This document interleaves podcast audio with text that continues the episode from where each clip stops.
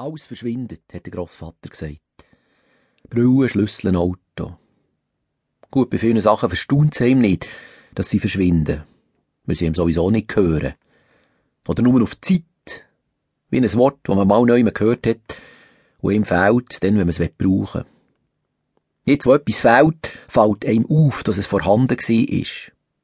Viele Sachen sind vorhanden, ohne dass man sie braucht.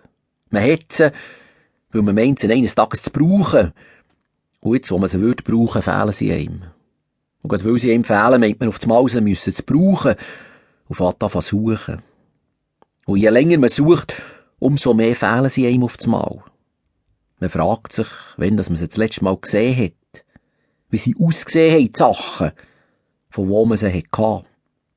Wie wenn die Erinnerung an sie ein Weg wäre zu ihnen. Wir reichern sie an, hat der Grossvater gesagt, mit unseren Erinnerungen. Das Verschwinden macht Sachen wertvoll. Verwandelt sie in eine Lücke, die gern grösser wird. In einen Schmerz, der mehr hören will. Verständlich, dass wir unter diesen Umständen versucht sind, das Verschwinden zu verhindern. Auch wenn wir wissen, dass wir letztlich chancenlos sind und letztlich den Sachen nur die Chancen nicht zu fehlen.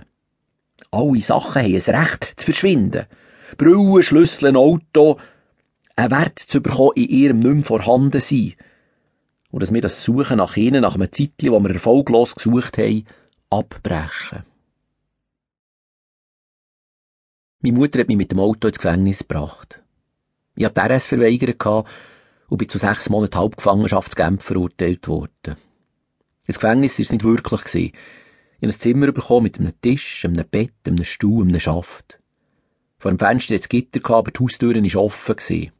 Am Morgen habe ich im Zimmer gelesen, weil ich gesagt habe, ich sei Student. Am Nachmittag habe ich in der Schreinerei geholfen.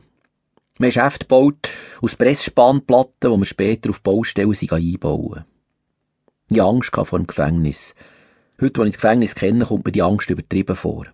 Ich habe die RS verschoben, ging wieder, weil ich Reisen gemacht habe ins Ausland, weil ich geschafft habe auf dem Bau.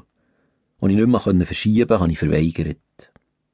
Wenn ich heute mein Gerichtsurteil lese, ist mir peinlich, was für private Sachen da drin stehen. Dass ich als Student von meinen Eltern finanziell unterstützt werde. Dass ich mein Biologiestudium abgebrochen habe, für jetzt in Genf einfach Geschichte studieren. Dass ich nicht grundsätzlich gegen eine Armee sei, sondern nur gegen die bestehende. Im Aushebungsbericht, wo im Gerichtsurteil zitiert ist, heisst es über mich, sein allgemeines Verhalten ist eher provokativ und in der Gruppe aufhetzend, jedoch ohne grosse Gefolgschaft. Der Onkel Sammy war zwölf Jahre älter. Er hat mich auch mitgenommen zum Skifahren. Nach dem Skifahren sind wir zusammen in einer Bar. Der Onkel Sammy hat ein Bier getrunken, wenn er jemanden kennt hat, er den oder die auch noch auf ein Bier eingeladen. Der Sammy war gern grosszügig. Einmal habe ich gefragt, du Sammy, sag mal, warum hast du so viel Geld? Der Sammy hat den Schluck genommen von seinem Bier, seine Schnauze abputzt und gesagt, weisst, ich bin reich. Ich habe das Bratwurstjoghurt erfunden. Das Bratwurstjoghurt, habe ich gesagt. Da ist ein Kassenschlager, hat der Sammy gesagt. Du, das verkauft sich wie warme Weckel und das seit acht Jahren.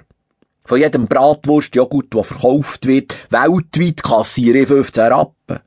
Kannst dir vorstellen, wie sich das summiert? Das sind Millionen, die da zusammenkommen jedes Jahr und ich muss keine Finger krümmen. Das Bratwurstjoghurt, habe ich gesagt, du geschluckt. Das würde mir jetzt nicht wahnsinnig gelusten. Ja, von dann an habe ich angefangen achten. Wenn ich mit meiner Mutter bin einkaufen bin ich nicht irgendwo in einem Geschäft ein Bratwurstjoghurt gesehen.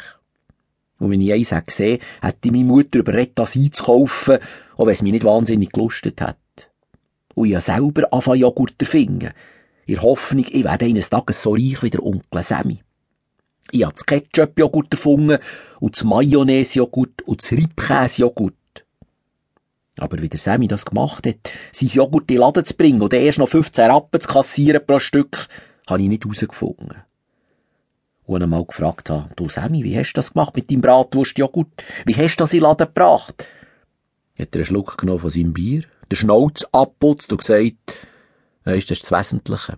Erfunden ist schnell mal, aber dann musst du noch einen dummen Finger, der das abkauft. Neben dem Gefängnis hat es ein zweites Gefängnis ein Jugendgefängnis. Mit hohen Zäunen und Stacheldraht. Wie das dort DDR